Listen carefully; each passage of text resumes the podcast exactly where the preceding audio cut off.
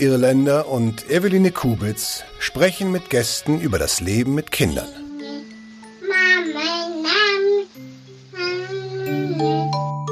Drei Jahre wach.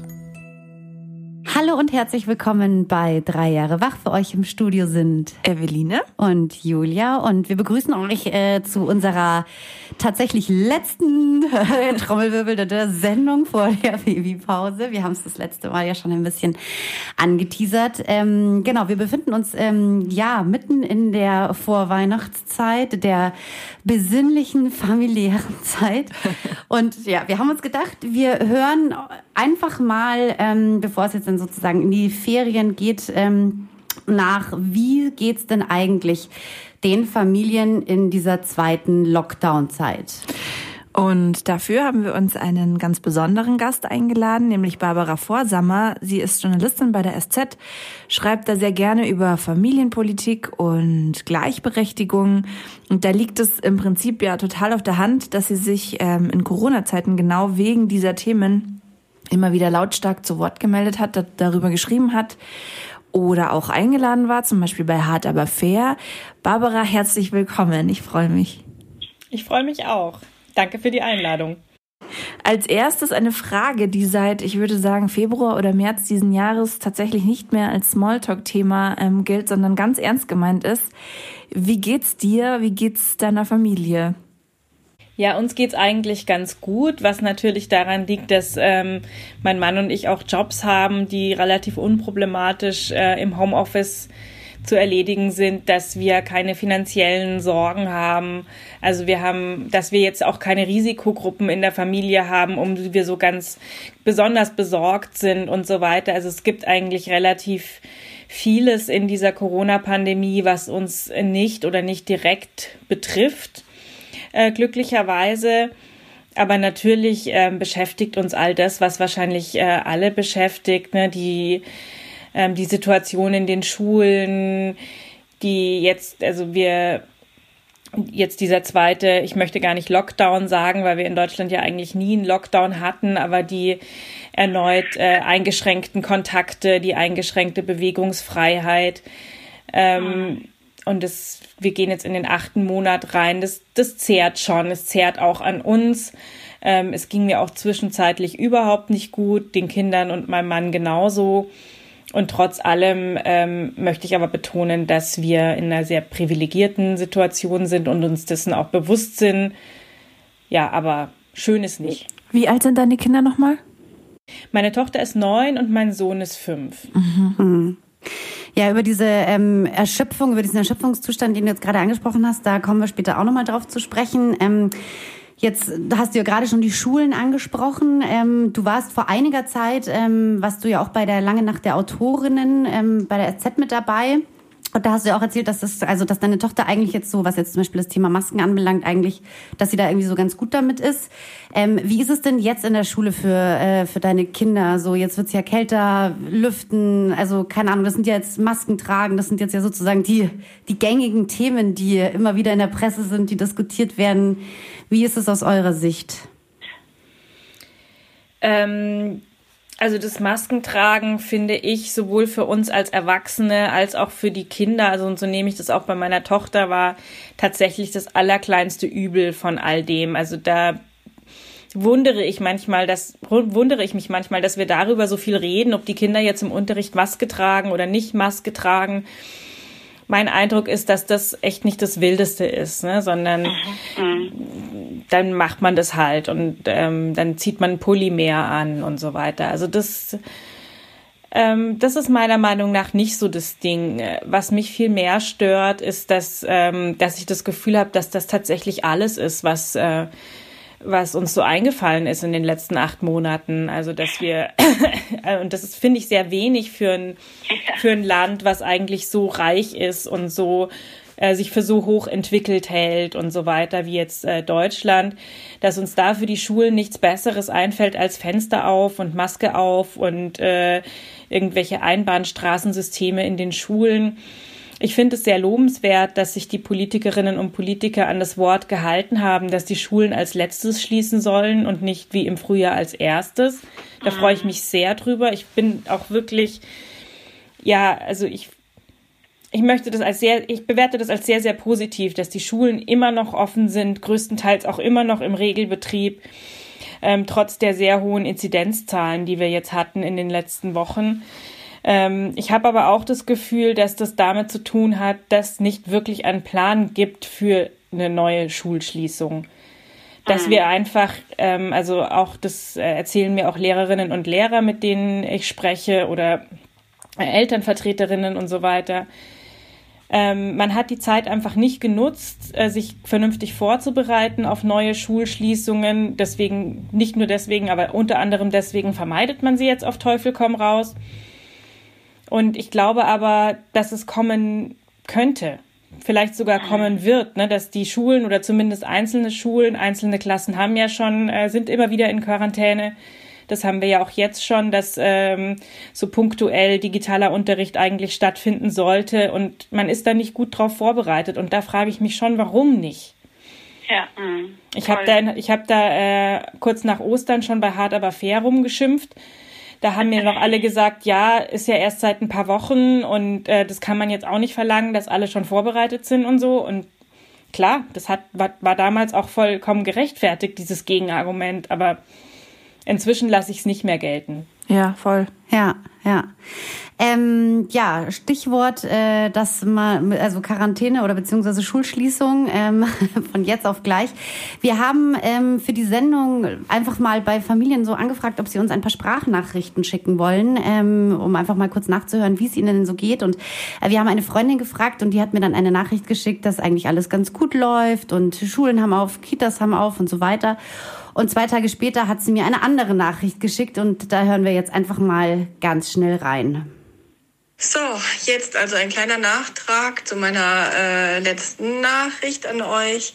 Ähm, alles hat sich geändert äh, seit heute früh. Die Schule hat angerufen. Ich musste beide Kinder abholen, weil es in, in ihrem Hort einen positiven Kontakt gab also einen Kontakt zu einer positiv getesteten Person. Jetzt sitzen wir hier, wissen eigentlich nichts. Vermutlich müssen wir zwei Wochen in Quarantäne sein. Ähm, zumindest die Kinder. Genaues weiß ich aber auch dazu noch nicht. Angeblich meldet sich irgendwann das Gesundheitsamt und ähm, genau, von jetzt auf gleich steht irgendwie unsere Weltkopf. Das, was man immer befürchtet hatte, gerade mit zwei Kindern, ist jetzt eingetreten.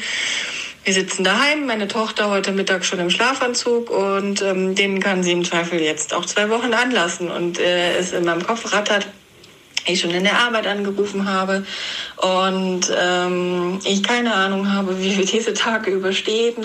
Barbara, äh, ich glaube, die Gedanken ähm, bzw. Ängste kennen wir alle so, dass sich von jetzt auf gleich irgendwie alles ändert und man hat sich irgendwie arrangiert und plötzlich ist man in Quarantäne. Wie gehst du mit dieser Unplanbarkeit um, mit diesem Ausgeliefertsein? Wie gelingt dir das, das irgendwie, ja, also damit umzugehen? Also ich glaube, das ist für uns Erwachsene tatsächlich das Schlimmste, weil wir das nicht gewohnt sind und weil wir eigentlich ähm, ja unser Leben so leben, dass wir eigentlich immer Pläne machen. Jetzt die Zeit zwischen die Vorweihnachtszeit ist für viele Familien ja auch zum Beispiel klassischerweise der Zeitpunkt, wo man sich Gedanken macht, wo fahren wir denn nächstes Jahr im Urlaub? Man reicht einen Urlaubsantrag ein, man bucht vielleicht sogar schon mal was. Ich kenne niemanden, der das äh, jetzt für 2021 schon gemacht hat, weil wir einfach nicht wissen, wo dürfen wir wann hinfahren, wollen wir überhaupt und so. Und das ist nur ein kleines Beispiel. Also, dass man den Urlaub nicht planen kann, ist natürlich äh, ein totales Luxusproblem, aber man weiß ja nicht mal, ähm, ist nächste Woche Fußballtraining? Nein, war nicht, aber wer passt dann in der Zeit auf das Kind auf? Ähm, was machen wir eben, wenn wir in Quarantäne müssen, so wie jetzt die Anruferin?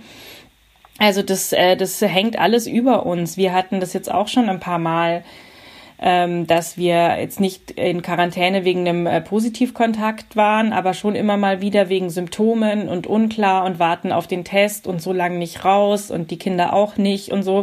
Mhm. Also und das wird jetzt so weitergehen. Ne? Das ist, das wird jetzt den ganzen Winter so weitergehen dass man immer wieder drin bleiben muss, weil irgendjemand eine Schnupfennase hat, immer wieder zum Corona-Test. Ähm, kriegt man einen? Wo kriegt man einen? Wie lange dauert es bis zum Ergebnis? Ziemlich lang im Moment. Also das sind alles es ist sehr unangenehm. Und ich habe wegen einer Geschichte, die ich gemacht habe vor ein paar Wochen für die SZ mit einem Zeitforscher gesprochen, weil ich wissen wollte, wie die Kinder mit dieser Unsicherheit umgehen. Und, mhm. und der hat zum Beispiel gesagt, naja, für Kinder ist es eigentlich gar kein Problem. Äh, die leben im Moment. Denen ist es eigentlich relativ wurscht, dass sie nicht weiter planen können. Und dann dachte ich im ersten Moment, die armen Kinder, wenn die total im Moment leben und der Moment, in dem wir uns jetzt gerade befinden, ist ja irgendwie nicht so prickelnd. Aber dann ist mir so aufgefallen, na ja, das, was für uns am schlimmsten ist, wie gerade gesagt, ist die Unsicherheit, ist, dass wir nicht planen können, weil würden ja. wir wirklich im Moment leben, dann mhm. würde uns auffallen, dass wir gerade einen leckeren Tee vor uns stehen haben, dass unsere Lieben um uns rum sind, dass gerade keiner krank ist, zumindest hoffentlich, und mhm. so weiter. Dann würden wir sehen, es ist gar nicht so schlimm. Das, was wirklich schlimm ist, ist die Angst, die Unsicherheit, dass wir nicht wissen, was kommt, dass wir nicht wissen, wie lang es noch dauert, dass wir nicht wissen, wie es dann wird, wenn es vorbei ist. Das ist das, was uns stresst. Und vielleicht können wir uns das von unseren Kindern abschauen, dass wir auch mehr im Moment leben und es halt so nehmen, wie es gerade kommt und genießen, was eben gerade geht. Das finde ich einen total guten Tipp, weil das ist mir lustigerweise letzte Woche ähm, das erste Mal so richtig aufgefallen. Im, Im Grunde sprichst du ja von Achtsamkeit, ne? Also diesen mhm. Moment, den man in dem Moment lebt, ähm, den genießen, sich nur auf den konzentrieren und das ist mir letzte Woche aufgefallen, weil ich sehr viel mit meiner Tochter immer so spreche. Äh, und wenn wir das gemacht haben, was machen wir denn dann? Oder dann machen wir das und dann machen wir das. Und ich äh, oft feststelle, dass sie mich dann so völlig irritiert anschaut, so nach dem Motto, was willst du von mir? Wir machen doch jetzt gerade was. Und ähm, deswegen finde ich das total lustig, weil ich ähm, festgestellt habe, oder ja, also das weiß man ja auch, das entspannt schon echt enorm, wenn du einfach nur im Moment sozusagen lebst. Das ist natürlich für uns Erwachsene, wie du sagst, furchtbar anstrengend und schwierig, das zu trainieren. Aber ich finde es einen umso ähm, plausibleren Trick und einen total guten Tipp tatsächlich, weil es ist genau das, was du sagst, diese Angst vor dem, was könnte kommen. Ja. Und es hilft ja auch nichts, weil du weißt es ja nicht, was kommt. Genau, also planen, planen und sich vorbereiten und so weiter, das macht ja total Sinn. Das machen wir ja, ja nicht, weil wir bescheuert sind, sondern weil das eine Strategie ist, die es in unserem Erwachsenenleben äh, erleichtert. Wenn wir gut geplant haben, läuft's meistens besser. Aber in dieser ja. Pandemie haben wir ganz viele Sachen nicht in der Hand, eigentlich fast gar nichts, ja. Und ähm, da hilft dann einfach nur radikale Akzeptanz, dass ich sage, das kann ich alles nicht beeinflussen und deswegen äh, koche ich mir einen guten Tee, ähm, schaue, dass ich äh, stock vielleicht meinen äh, WLAN-Vertrag auf, äh, vielleicht buche ich Netflix oder so, wenn ich es nicht eh schon habe oder kauf mir ein paar Bücher oder was auch immer, überleg mir irgendwas, was ich jetzt machen kann. Also dieses Cocooning, dieses, dieses, dieser Hügetrend und sowas, wo man in den letzten Jahren echt so, ich fand's so furchtbar und dachte mir, so geht mir weg mit euren Wolldecken und euren Wollsocken und eurem Kräutertee und so, das will ich alles nicht. Aber im Moment ist das das, was uns bleibt, was wir machen können und dann ähm, machen wir halt das. Ja, mhm. ja, ja, radikale Akzeptanz, das habe ich auch irgendwo, vielleicht habe ich sogar bei dir irgendwo letztens gelesen, Barbara. das jetzt genau, genau, das stand auch in der SZ, das war ein Interview, der gesagt, radikale Akzeptanz, das, was man nicht genau. ändern kann. Ich meine, das ist ja auch so ein, so, ein, so ein Kalenderspruch, bei dem man schon immer furchtbar gelangweilt vom, vom Stuhl rutscht, dieses, äh, gib mir die Weisheit, ähm, zu akzeptieren, was ich nicht mhm. ändern kann und zu ändern äh, irgendwie so und das, man schläft schon immer fast ein, weil man es dauernd steht auf irgendeiner Karte, dauernd steht auf irgendeinem Kalender und man denkt sich, ja, ja, ja, weiß ich doch, ich muss weiter. Ähm, aber es ist halt schon was dran. Und ich glaube, ja, also gerade in so einer Extremsituation ähm, müssen toll. wir das machen. Total. Also ich gehöre wahrscheinlich auch zu denen, die an so einem, äh, die das noch nie in einem Kalender gelesen haben und ich habe es mir mit meinem Handy eingespeichert, weil ich es total gut fand und ich will es immer anschauen und denke so, jetzt akzeptiere ich es einfach nochmal ja. und wieder und wieder und so, genau. Ja, man muss es machen. Es hilft einfach gerade nichts. Und ich glaube, dass wir als Eltern da den unschätzbaren Vorteil haben, dass wir kleine Menschen um uns herum haben, die das super können. Ja, genau, ja. total. Ich frage mich halt immer nur so wie, also ich äh, habe mir schon auch gedacht, obwohl dieses Thema Achtsamkeit, Carpe Diem, äh, Lebe im Moment und so, ob das so das Learning sein könnte für uns äh, Erwachsene sozusagen. Und versuche mich dann, also als ich jetzt hier äh, hergefahren bin vorhin, habe ich die Ärzte im Auto aufgedreht und tief ein- und ausgeatmet, ein- und ausgeatmet und mir dachte, das ist jetzt einfach jetzt. Ich frage mich immer nur so, wie nachhaltig das dann ist. Also ob, weißt du, aber ja. Das liegt an einem selber wahrscheinlich. Das liegt an einem selber wahrscheinlich, mhm. genau. Barbara, du schreibst ja jede Woche den Newsletter auch, oder nicht jede Woche, aber du schreibst den immer mal wieder für die SZ-Familie.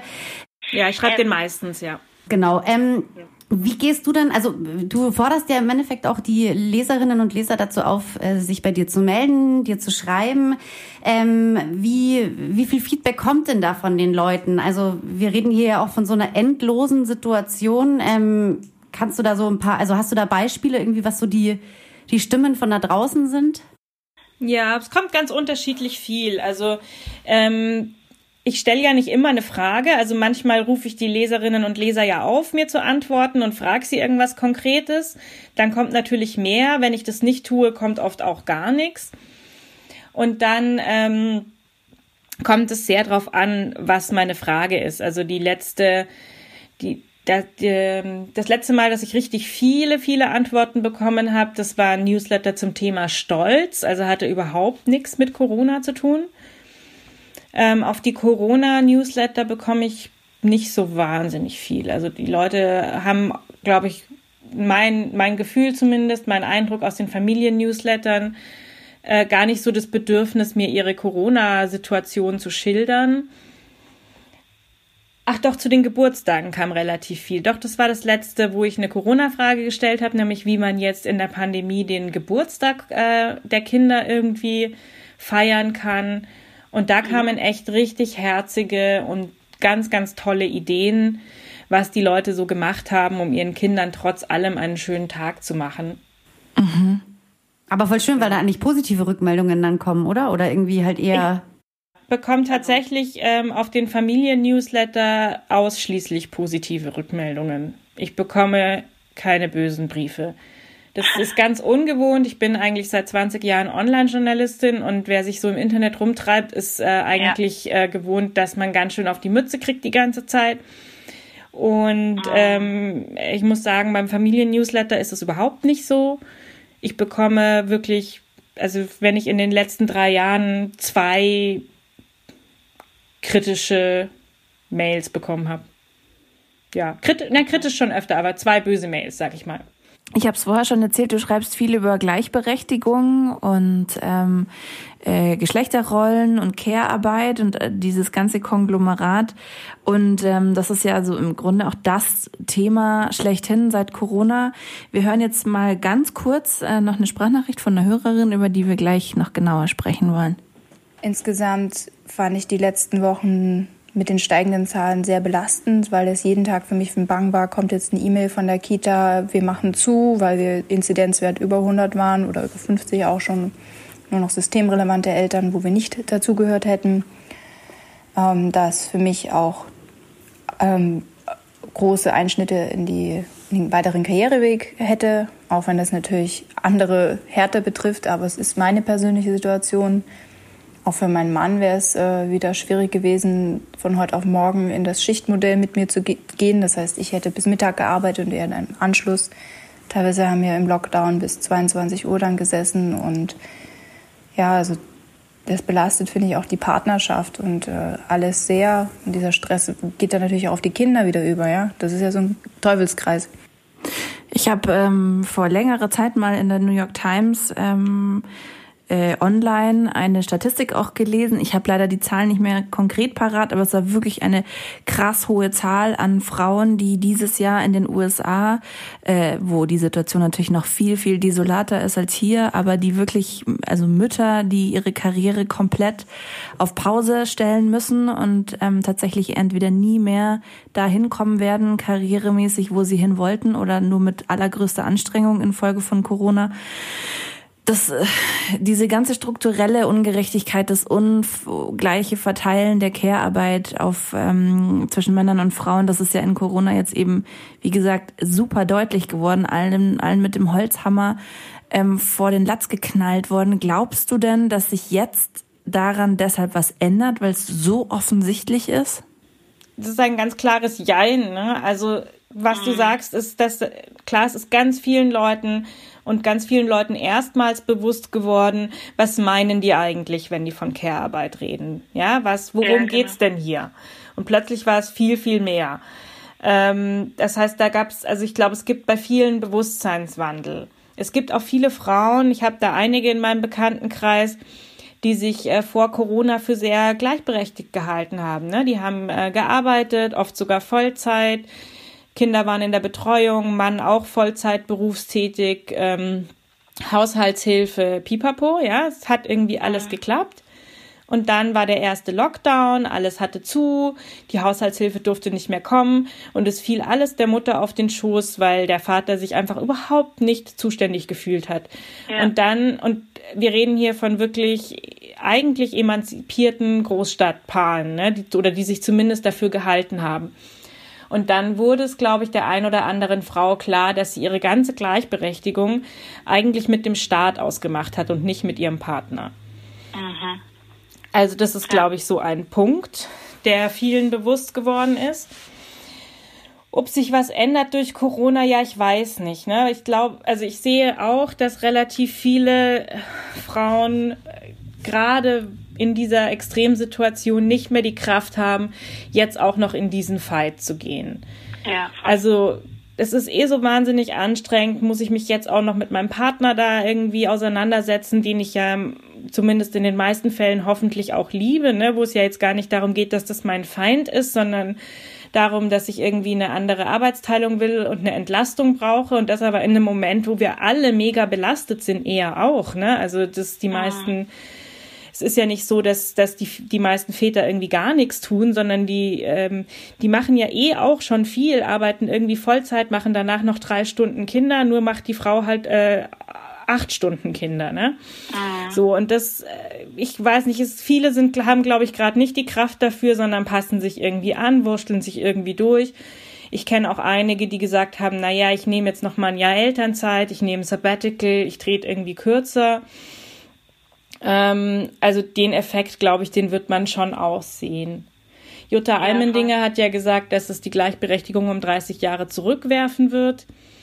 Weiß ich nicht, aber ich kann mir schon vorstellen, dass wir einen Effekt sehen in den Karrierewegen von Müttern, äh, wo 2020 irgendwie einen Knick reingehauen hat. Das glaube ich schon, ja. Ja, ja. total. Hm. Ich habe äh, mit einer Bekannten äh, letztens auch drüber gesprochen, ähm, die dann auch eben so, also Stichwort Karriere, die halt einfach so ein bisschen erzählt hat, dass sie, also die arbeitet bei einem großen deutschen Unternehmen und die ähm, halt wirklich sich äh, also engagiert hat und äh, also lange da gearbeitet hat und so und ähm, dann aber halt ein Jahr in Elternzeit gegangen ist und als sie halt aus der Elternzeit wiederkam, hieß es halt so von wegen, na jetzt so nach dem Motto, jetzt fangen wir aber nochmal bei Null an, jetzt müssen wir die Leistung erst nochmal unter Beweis stellen irgendwie, was sie halt so völlig vor den Kopf gestoßen hat, weil also als hätte sie jetzt all ihr Wissen und all ihre Kompetenz irgendwie so zum Zeitpunkt der Geburt irgendwie so abgegeben, das ist so völlig abstrus. Und dann da irgendwie nochmal von Null anfangen musste. Und jetzt ähm, ja, sagt sie halt auch so jetzt zu Zeiten von Corona, wo man halt wieder öfter dann zu Hause sein muss oder halt einfach keine Betreuung hat, äh, tritt es halt wieder so ein bisschen auf. Einfach so dieses Jahr, wir haben schon Verständnis dafür, das Kind ist zu Hause, könntest du bitte trotzdem bis 22 Uhr dies oder jenes halt abliefern. So, also das ist schon irgendwie schon so eine krasse Situation. Wir hören jetzt noch mal einen Ton von der ähm, ja, Anruferin, die wir vorhin schon gehört haben, die ähm, das Thema noch mal so ein bisschen anspricht. Generell wäre es einfach wünschenswert, dass insgesamt eine Regierung ein Bewusstsein geschaffen wird, dass wir mehr Erzieher brauchen. Diese ganzen Betreuungsschlüssel hauen ja vorne und hinten nicht hin.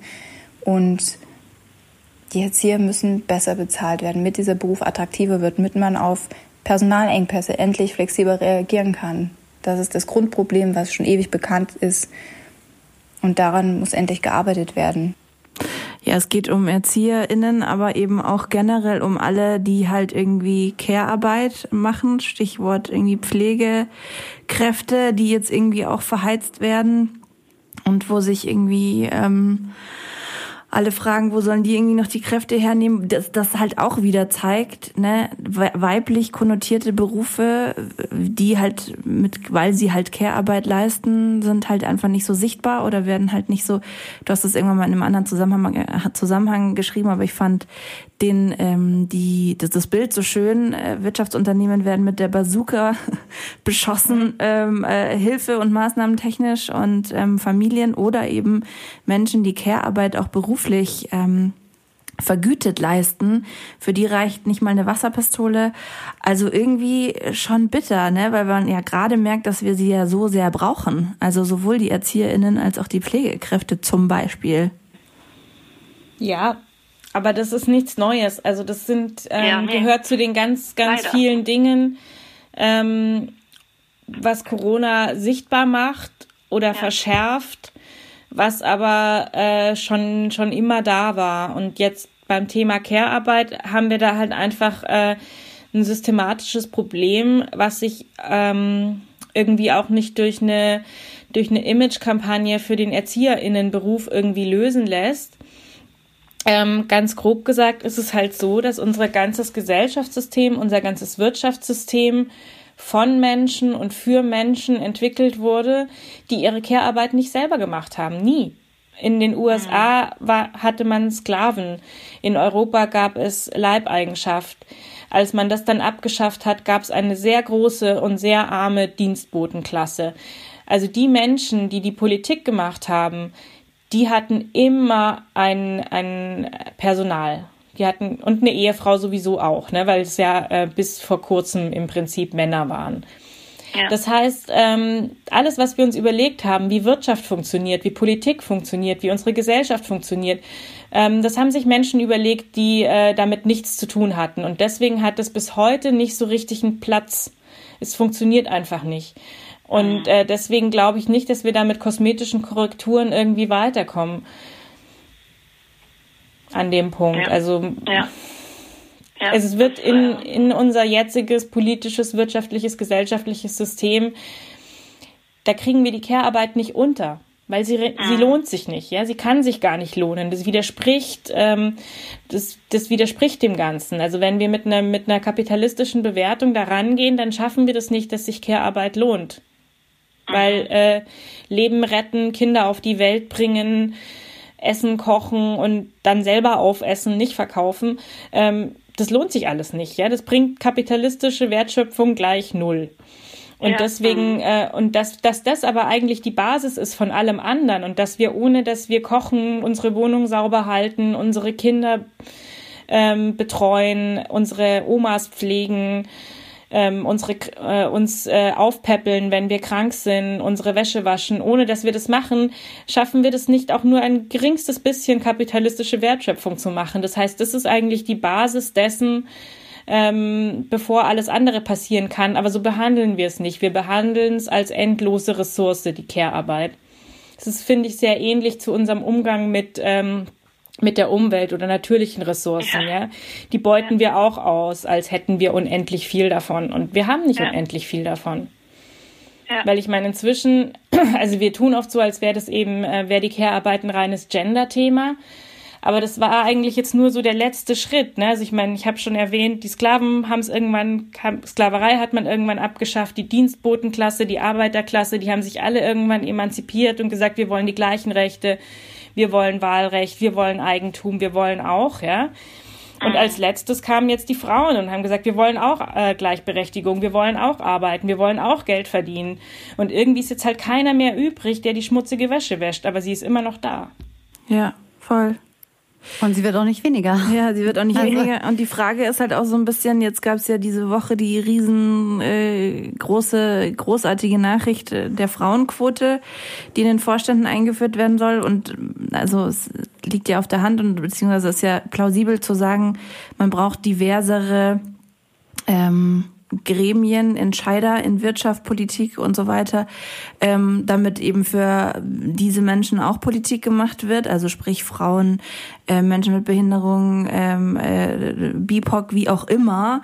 Jetzt ist aber natürlich trotzdem die Frage, also ich habe da einen sehr langen, sehr guten Artikel von Theresa Bücker gelesen, du bestimmt auch zu diesem Thema Care-Arbeit und äh, wer macht sie am Ende, wenn ähm, wir urbanen, reichen Familien sie auch irgendwie abgeben an ähm, osteuropäische Frauen, die da für ihre Kinder zu Hause lassen. Also wenn man das alles so outsourced, sprich, das ist halt die Frage, ne? Sind es dann letztlich die Frauen, die da dann sitzen in den, in den, also weiß man natürlich nicht, in den Vorständen, mit Sicherheit, mit Sicherheit, ja. weil wie gesagt, das ist systemimmanent. Das ist das, genau. was ich versuche, was ich versuche zu sagen, dass eben in diesem System, wenn da jemand mitbestimmen will, egal ob Mann, ob Frau, ob BIPOC, ob mit Behinderungen, ob mit Migrationshintergrund, whatever, ja. Wer mitbestimmen will, wer in einem Vorstand oder in der Geschäftsführung oder wo auch immer sitzen will, der wird seine Care-Arbeit nicht selbst machen können. Geht gar nicht, weil der Tag hat nur 24 ja. Stunden. Das heißt, da sitzen immer Menschen, ähm, die Haushaltshilfen haben, die Au-pairs haben, ähm, die ihre, ihre, ihre alten Eltern äh, in einem Pflegeheim haben und so weiter. Und, und das ist mir ganz wichtig, das ist überhaupt nicht der individuellen Person anzulasten, die diese Entscheidung trifft.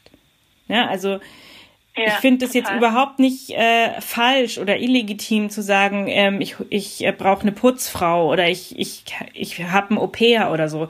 Das ist vollkommen in Ordnung. Ähm, es ist nur keine Lösung für, es ist keine systematische Lösung, es ist eine individuelle Lösung. Ja, ja. Wir haben mit äh, letzte Woche oder letzte Woche, letzten ähm, Monat ja mit, äh, mit Vera auch über das äh, so ein bisschen gesprochen und ich musste jetzt ein bisschen ähm, drüber nachdenken, weil sie hat ja auch zum Beispiel gesagt über diese 30-Stunden-Woche, dass das ja so eine Option wäre.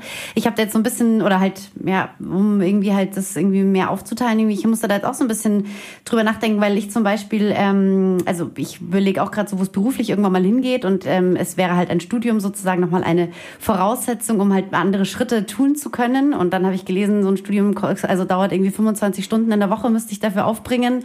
Dann habe ich das mal so kurz überschlagen. Okay, ich arbeite 25 Stunden, dann müsste ich noch 25 Stunden studieren und dann bin ich bei 50 und dann habe ich aber bald drei Kinder und ähm, habe mir dann erstmal so gedacht, so, also das geht rein zeitlich gar nicht, ja. Also ich habe mich wirklich hingesetzt und habe das so alle, habe mir so einen Stundenplan für so eine Woche geschrieben und habe dann nochmal überlegt, wie denn dann mein Mann arbeiten müsste und der müsste definitiv weniger machen, ja. Ähm, dann hätten wir aber irgendwie einen enormen Einkommensverlust und so weiter. Also das ist schon so, und dann, dann, ich war dann so schnell so frustriert, weil ich mir dachte so, fuck, das geht überhaupt nicht, ja?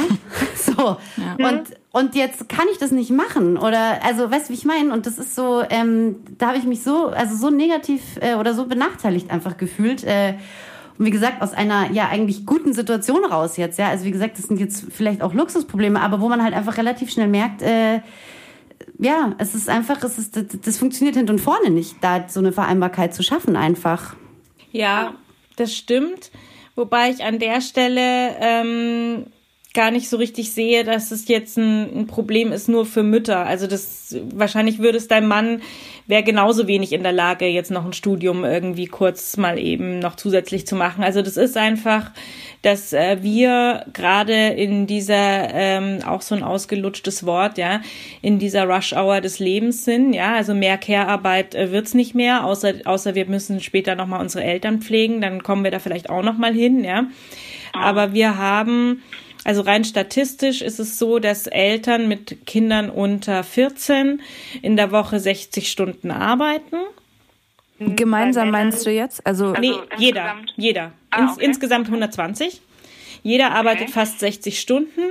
Ähm, der reine Durchschnitt, ne? Ähm, ja. Bei Männern sind äh, 45 davon bezahlt und 15 unbezahlt und bei Frauen ist es genau andersrum. Mhm. Das ist ein Problem aber ein Studium ja. würde keiner von beiden mehr noch unterbekommen. Ne? Also es ist einfach, es sind 120 Stunden zwei Leu für zwei Leute, das ist einfach, und das ist so viel Arbeit, da hat man einfach keine Zeit mehr für nix. Ja. Ja. Es gibt Leute, die dann noch eine Ausbildung machen in der Zeit. Die heißen Vera Schröder und sind Superwoman, aber davon gibt's nicht alle. Das können wir nicht alle nachmachen, ja? Schöne Grüße an dieser Definitiv. Stelle. Definitiv. Ich habe mir da tatsächlich auch gedacht, weil ich habe ihr das geschrieben und sie hat auch gemeint, ja, voll super. Und ich habe gedacht, ich muss sie jetzt, nachdem ich meinen Stundenplan aufgestellt hatte, dachte ich, muss sie jetzt nochmal anrufen und nochmal anschreiben, wie ihre aussieht, ja, weil ich brauche Tipps so. Aber ja. Aber ja, ich glaube, also ich habe mit Vera da auch schon öfter drüber geredet und für mich persönlich muss man einfach, glaube ich, auch anerkennen, dass nicht alle Leute gleich viel schaffen. Ne? Also ich meine, wir ja, können voll. hier schon mit, mit, mit äh, Durchschnittsstundenwerten um uns schlagen, äh, um uns werfen. Aber es ist natürlich so, dass manche Leute in der Lage sind, zehn Stunden am Tag zu arbeiten und manche Leute sind nach sechs Stunden im Eimer. Mhm. Total. Ja, voll. Und so ist es. So ist es. Ja, so ist es. Meine Mama sagt immer, äh, Napoleon hat nur vier Stunden geschlafen und dann denke ich mir so, ja, das, ich bin's aber nicht. Ja? ja, genau, genau. Also das ist, also diese Individualität, ähm, die müssen wir uns zugestehen. Ja, das fällt uns schwer. Es fällt uns schon bei, fällt uns bei unseren Kindern auch schwer. Da sagen wir auch immer, der läuft schon mit 14 Monaten, meiner ist anderthalb und liegt mhm. da noch so rum. Und sagt, ja, so ist es halt.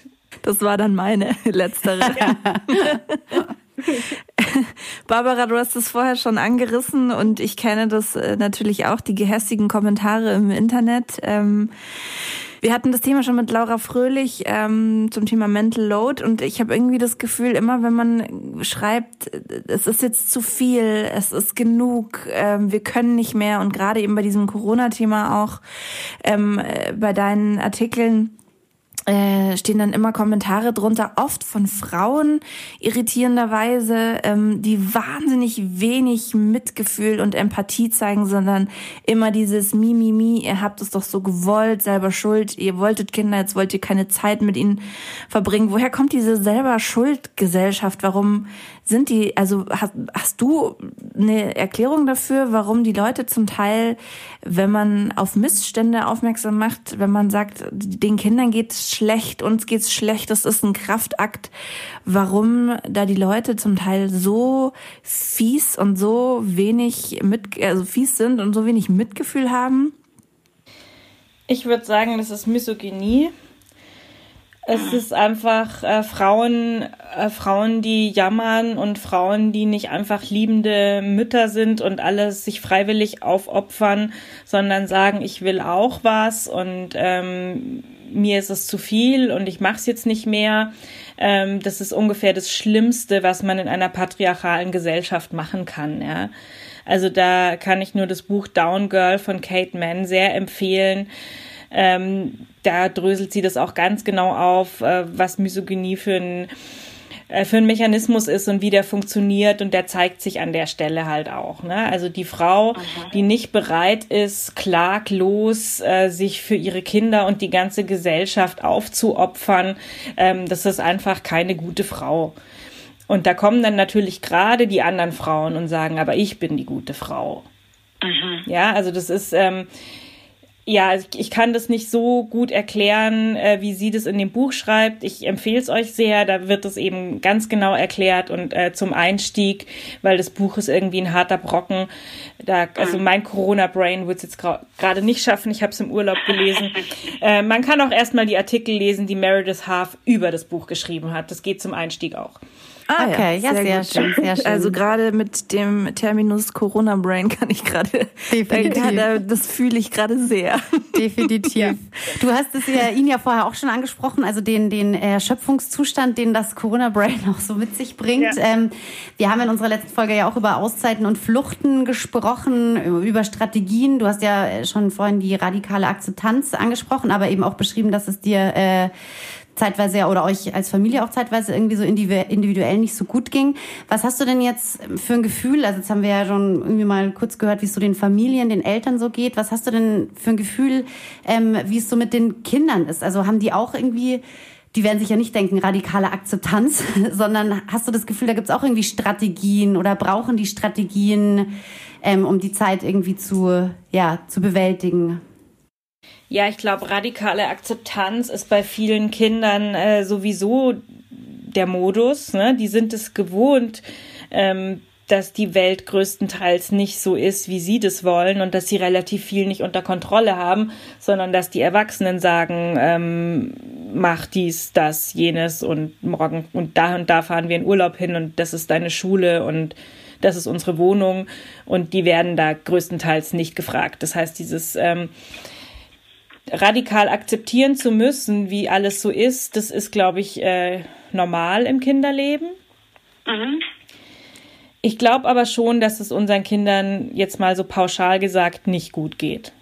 Also, mhm. nee, nee, die, die, das macht ihnen schon wahnsinnig viel aus. Also, äh, mein Sohn, wir sind gerade in so einer halb freiwilligen Quarantäne, weil eben alle verschnupft sind und wir sagen, okay, dann geht jetzt aber auch halt keiner irgendwo hin.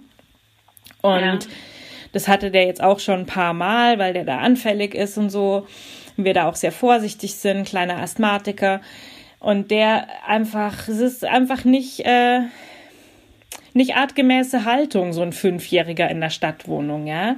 Ja, das total. ist, der ist echt total rabiat. Also gerade heute war er total aggro, hat uns alle dauernd gehauen und, und so weiter, weil er einfach, ja, der weiß überhaupt nicht wohin mit sich. Und ich meine, wenn sich ein paar fünfjährige Jungs treffen und spielen, dann hauen die sich halt auch mal eine Zeit lang, rennen die über die Wiese, schubsen sich dauernd um. Das, was auf Englisch Rough and Tumble Play heißt, ja, das brauchen die halt einfach und das ist was, was ich irgendwie mm, ihm nicht bieten kann und deswegen geht da irgendwann die Wände hoch, ja. Mhm. Und ähm, meine Tochter vermisst ihre Freundinnen und ähm, das ist nicht schön. Das tut mir auch wirklich leid. Ja. Ich hoffe, ich dass diese ein, ein Freund-Politik nicht kommt. Die war ja der totale Schwachsinn. Mhm.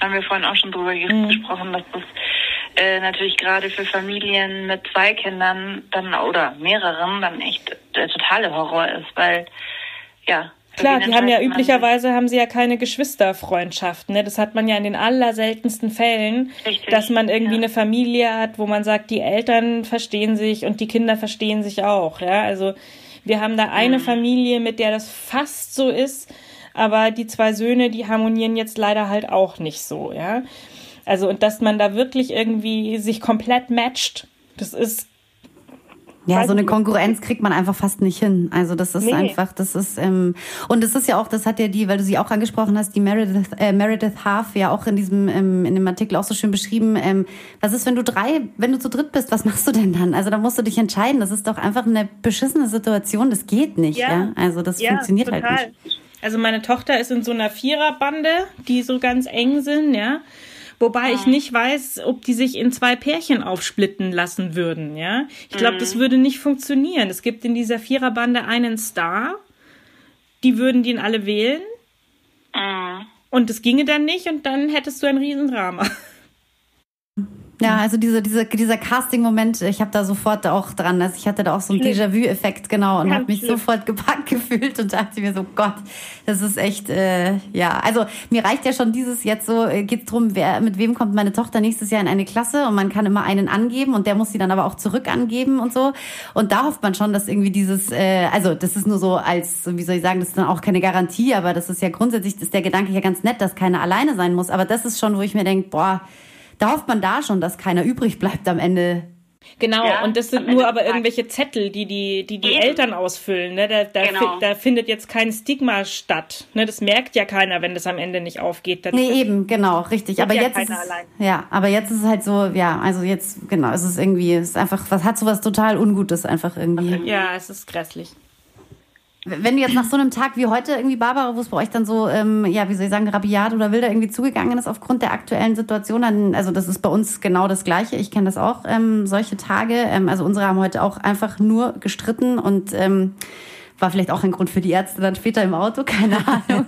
Aber es ist immer ein guter es ist Tag immer gut. Ja, das stimmt, das stimmt. Let's face it. Ähm, ich frage mich dann immer so, oder ich habe letztens ähm, im, auch im, im, Zusammenhang mit der Arbeit saß ich in einer total netten Runde und da ging es eben auch darum, dass unsere Kinder- und Jugendfreizeitstätten unbedingt einfach geöffnet bleiben müssen und so weiter und was dann einfach so die Gründe dafür sind, dass offene Kinder- und Jugendkulturarbeit sozusagen stattfinden muss. Und dann haben wir auch über Resilienz gesprochen, ja, einfach, dass es halt dass es halt Möglichkeiten geben muss, auch in dieser Corona-Pandemie-Zeit, um den Kindern halt Glücksmomente zu verschaffen. Also mit Freundinnen, Freunden, wo sie halt Selbstwirksamkeit erfahren und so weiter. Das fand ich irgendwie so einen total guten Gedanken einfach. Und dann habe ich mir auch gedacht, was könnte man denn noch tun sozusagen, um seine Kinder irgendwie ja resilienter zu machen gegen oder für solche Zeiten halt. Hast du da Ideen? Naja, so konkret jetzt eigentlich nicht. Ich glaube, dass es zum Teil automatisch passiert, ne? weil äh, einfach dadurch, dass die da jetzt einfach mittendrin sind und da durch müssen und das durchstehen müssen und ähm, da einfach auch total viel lernen, ohne dass man jetzt irgendwie was machen muss und äh, denen das tatsächlich beibringen muss. Ich weiß nicht, wie es bei euren Kindern ist, aber meine haben eine digitale Kompetenz sich erarbeitet in den letzten acht Monaten. Da wird einem ja schwindelig, ja. Können jedes Gerät bedienen, können jedes Passwort knacken. Ähm, kein Problem wissen, wo man die Werbung ausschaltet und wie man die überspringt. Also das ist schon irre. Mega so. gut. Mega gut, teils, teils. Aber nee, so. Genau. Und ähm, also das, da haben, da haben glaube ich viele. Ja, ist doch nicht so schlecht. Achtsamkeit für uns und äh, Passwörter müssen. knacken für die Kinder. so ungefähr, ne? Ja, und ich glaube, dieses, ähm, dieses, was ich meinen Kindern immer schon ein bisschen gewünscht habe und was sich aber einfach nicht so ergeben hat, weil wir in der Großstadt wohnen und die die Möglichkeiten normalerweise so so vielfältig sind, ähm, mit dem zu leben, was eben gerade so da ist. Ne? Also und dadurch, dass im, im, im ersten, äh, in, den, in der ersten Zeit im Frühjahr, als die Einschränkungen waren, man ja eigentlich nicht wirklich raus durfte und niemand anderen treffen und so, mhm. ähm, dann haben die irgendwann angefangen, sich noch mehr als sonst mit den Kindern aus unserer Wohnanlage zu treffen. Das durften sie zwar eigentlich auch nicht, klar, mhm. aber die waren dann halt alle draußen und haben dann versucht, miteinander zu spielen auf Abstand, ja mehr oder weniger ja. gut funktioniert, okay. Aber die sind total eng zusammengewachsen und das fand ich wahnsinnig, wahnsinnig schön. Weil was man ja aus der Freundschaftsforschung auch weiß, ist, dass man nicht mit dem befreundet ist, äh, der am besten zu einem passt, sondern dass man mhm. mit dem befreundet ist, der einfach da ist, mit dem man viel Zeit zusammen verbringt und dadurch passt man dann gut zusammen, weil man eben befreundet ist. So, also es ist eigentlich eher der umgekehrte Effekt. Und das hat man bei den Kindern dann so gesehen. Ne? Es ist dann einfach, Plötzlich ist das Kind, das zufällig nebenan wohnt, die beste Freundin, weil sie halt nebenan wohnt. Ja. Fertig. Ja. Und, und das ist auch sehr schön. Also unsere, unsere Nachbarschaft, unsere Nachbarschaft hat sich auch super entwickelt in der Zeit. Also die war vorher schon nicht schlecht, aber das ist äh, auch noch mal noch mal enger geworden, noch mal äh, solidarischer geworden, habe ich das Gefühl. Also das ist äh, irgendwie alles alles ganz schön und ja. Und die Kinder, was sie, glaube ich, auch noch echt toll finden, ist, dass wir alle so viel zu Hause sind. Das ist jetzt natürlich der Luxus von Homeoffice-Eltern. Das ah. haben natürlich Eltern, die Berufe haben, wo sie das Haus verlassen müssen, so nicht. Aber ähm, wir, mein Mann und ich, wir sind jetzt wirklich seit sieben Monaten quasi nonstop im Homeoffice, mindestens einer von uns. Und dass wir immer da sind, selbst wenn wir im Arbeitszimmer sind, das finden die schon super. Also irgendwann bin ich letztens auch mal wieder ins SZ-Hochhaus gefahren und mein Sohn war echt total, meinte, so musst du das, du kannst doch auch da hinten arbeiten. Du musst doch nicht in die Arbeit fahren. Setz dich doch da hinten hin. Ich bin auch leise. Also das war so ganz süß. Süß. Das ja. ist doch schön, dass sie in einem Alter sind, wo sie einen noch ähm, zu Hause haben wollen. Ja, ja, ja, das ist dann irgendwann anders. Genau, Darüber hat eine Kollegin von mir auch einen, Test, einen Text geschrieben, den ich ganz interessant fand, weil die Perspektive oft auch manchmal fehlt. Ähm, deren Töchter sind so, ich sag mal, alte Teenager, also so, ich glaube, 17 und 19 oder irgendwie sowas, ja. Aha. Und ähm, für die ist das blöd. Die wollen eigentlich alles andere als neben ihrer Mama sitzen. Ja, voll, genau. Und dann ja. ist man aber zu Hause im Homeoffice und isst zusammen und die gehen nicht in die Schule, weil eben auch Schule zu und haben Digitalunterricht und Pipapo und die andere an der Uni auch alles remote und dann hocken diese jungen Erwachsenen oder, oder alten Teenager oder wie auch immer bei ihren Eltern weiterhin auf dem Blümchensofa, obwohl es eigentlich, eigentlich an der Zeit wäre zu sagen, ich mache jetzt mein Ding und Mutti, du musst nicht wissen, wer, was ich mache und mit wem und wann. Ja, dass dieser Abnabelungsprozess so unterbrochen wird, ne? Das habe ich auch gelesen. Ja, ja. Und das, also wie du sagst, ich habe das O-Ton, also wirklich eins zu eins vorher zu Julia gesagt, dass das meine Strategie, glaube ich, durch Corona ähm, mental gesund so ein bisschen durchzukommen, dass ich, das ist mir aber auch, das habe ich auch erst letzte Woche oder irgendwann reflektiert, dass äh, mir dieser Perspektivwechsel tatsächlich auf andere Familien auch komplett schwer fällt und fehlt, weil ich halt immer so ein bisschen auf unsere Bubble geschaut habe, was brauchen wir, damit es uns gut geht, wie geht's der Kleinen gut, jetzt mir hochschwanger und so weiter. Und äh, das ist, das sind natürlich, wenn ich da an mich zurückdenke, irgendwie als Teenie oder eben mit 17 oder so, das ist dann natürlich völlig andere Baustellen und andere Nöte und so, die, die, an die ich überhaupt nicht gedacht habe. Das ist schon echt nochmal sehr, sehr, sehr komplex, was eben, ja, je nach Altersstufe, glaube ich, äh, in den Kindern und Jugendlichen vorgeht. Und das jeweils zu begleiten und so, das ist schon echt eine Nummer. Also Definitiv, ja. ja. Ich glaube für alle. Ich, also ich glaube ja. auch nicht, dass es irgendwie ich meine, die Kollegin, die erwähnte, die hat natürlich den Vorteil, dass sie niemanden betreuen muss und die sich selber ernähren können, ja, ja und so und selber den Popo abwischen und alles. Und ähm, wir haben halt mit unseren kleineren Kindern da einfach irgendwie noch äh, wissen überhaupt nicht, wo uns der Kopf steht zwischen zwischen Lego und Redaktionssystem und Teams und Nudeln kochen und so. Das stimmt. Das also das, da hat jeder so sein eigenes Ding. Aber von, von der Perspektive her, glaube ich, ist es immer mal ganz spannend zu sagen, okay, wie ist denn bei denen, wie ist denn bei denen, wie ist denn bei denen? Und vor allem, weswegen ich auch immer sage, dass wir im Homeoffice sind, es sind einfach wahnsinnig viele Leute nicht im Homeoffice. Also es ist nicht mal die Hälfte aller Berufe, bei denen das überhaupt möglich ist. Und selbst bei denen, bei denen das möglich ist, dürfen ja nicht alle. Also gehen wir mal davon aus, dass so 30 bis 40 Prozent aller Leute im Homeoffice sein könnten. Wer das dann mhm. ist, weiß ich nicht, ja. Und das heißt, wenn wir so davon reden, dass wir uns irgendwie nicht mehr nur noch zwischen, zwischen Schreibtischstuhl, Couch und Klo bewegen und irgendwie nicht mehr rauskommen und da irgendwie so, denkt, ja, da denkt sich der Busfahrer und die Supermarktkassiererin und der Anästhesist und die Krankenschwester auch so, ja, was wollen die denn, ja? Die mhm, haben es doch gemütlich. Voll. Definitiv. Also der liebe Perspektivwechsel ist einfach, glaube ich, ähm, äh, immer mal wieder der Trick für äh, ja. gegenseitige Empathie und dass man eben auch ein bisschen lieber zu sich selbst, aber auch zu den anderen ist. Ähm, das ist, glaube ich, gerade in dieser zweiten sehr fordernden Phase ähm, eine sehr, sehr, sehr gute Idee, dass wir irgendwie uns nicht irgendwann mal die Köpfe alle einhauen, weil ich glaube, die Stimmung ist äh, problematisch bei vielen. Es sind halt einfach viele auf Anschlag. Und deswegen, ja, ein Hoch auf den Perspektivwechsel. Das ist schon echt, also das hat mich auch selber erschreckt, dass ich da auch wieder so ignorant war, wo ich sonst jetzt eigentlich überhaupt nicht bin, aber einfach aus Selbstschutz so die Mauern hochgezogen habe und überhaupt nicht dran gedacht habe, wie geht's eigentlich Leuten mit 16, 17-jährigen Kindern oder so. Ja, mhm. aber das ist halt, der ganze Kopf ist halt so mit, man ist halt selber so voll genau. mit allem, weißt du? du also halt deswegen. Halt brutalst bei dir selbst. Genau, genau. Ja, voll. Also, genau. Wenn ich unsere Katzen fragen würde, die, wir, die würden auch äh, sagen, also Lockdown ist das Allerbeste, ja. was, äh, was passieren konnte, so, ja. ja. Ähm, also, weil die wären im Frühjahr eigentlich fast ausgezogen und jetzt nach acht Monaten Corona ist, also es, es sind wir weit fernab davon, dass sie jetzt, äh, ja, das Gehen Zuhause wechseln. Ja, ja. Genau. Ja, Liebe Barbara, das war ein äh, wieder mal sehr inspirierendes, schönes, ähm, facettenreiches Gespräch, das ich, das wir noch ewig weiterführen könnten. Aber ähm, ja, vielen lieben Dank dir, dass du dir die Zeit genommen hast. Danke für die Einladung. Es hat mich sehr gefreut. Bis zum nächsten ja, Mal.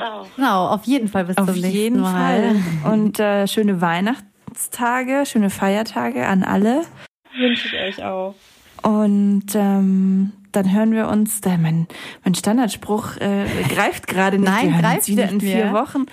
Leider nein. Also Wie, ja, erstmal nicht. Ne? Erstmal nicht, ne? Jetzt dauert es ein bisschen. Wir, äh, wir entlassen euch aber noch mit einem kleinen Abschlusston sozusagen, äh, ja, den stimmt. wir jetzt äh, gleich noch von einer Freundin hören, die ihn uns geschickt hat und wo wir dachten, das ist irgendwie so was Lustiges, Aufmunterndes, hat auch was mit dem Zuhausebleiben irgendwie zu tun oder mit Problemen, die man ob mit oder ohne Corona hat irgendwie, oder? Ja, der Tonfall so. ist einfach super. Genau. Das ist äh, gigantisch, wie resigniert und gleichzeitig äh, äh, humoristisch man ähm, erzählen kann. Also da bin ja. ich sehr neidisch auf deine Freundin, ähm, äh, Julia. Genau, also wir hören uns, glaube ich, drei Monate ungefähr nicht, ne? Haben ja. wir gesagt, machen wir Pause und dann in alter Frische oder mal gucken. Im Frühling auf jeden Fall dann wieder. genau. Ja, bis dahin eine gute Zeit. Barbara, vielen Dank nochmal. Ja, gerne. Und tschüss ja. da draußen. Lasst euch gut gehen. Bis bald. Bis dann. Ciao. Tschüss. Für diese Sprachnachricht musste ich mich jetzt hier in den Flur setzen, um ein bisschen Ruhe zu haben. Ähm, es ist wahnsinnig viel los bei uns. Ich, also die Leute kaufen gerade Grabsteine ohne Ende. Ähm, das hat sich einfach durch den Lockdown alles nach hinten verschoben. Normalerweise ist um diese Jahreszeit ähm, fast gar nichts mehr los. Aber dieses Jahr äh, könnte ich mich vierteilen und ähm, sonst zum Glück hat der Kindergarten noch offen. Die Schule ist auch noch keiner in Quarantäne. So, jetzt wurde ich unterbrochen. Jetzt kam gerade ein Zehnjähriger nach Hause, der jeden Tag seine weißen Nikes mit einem Schwammtuch putzt, bevor er in die Schule geht. Er kann jetzt leider nicht mehr weiter rollern, weil die Hose schmutzig geworden ist. Ähm, ja, das sind auch Probleme, egal ob Lockdown oder nicht. Und ganz ehrlich, so zwei Wochen Quarantäne hätte ich jetzt gar nicht so ein Problem damit. Einfach mal wieder hinsetzen, nichts tun. wäre schön. Drei Jahre wach. Das Abenteuer Familie. Immer am dritten Samstag im Monat auf Radio Feuerwerk. Und zum Nachhören auf Spotify, Apple Podcasts, Deezer und überall da, wo es Podcasts gibt.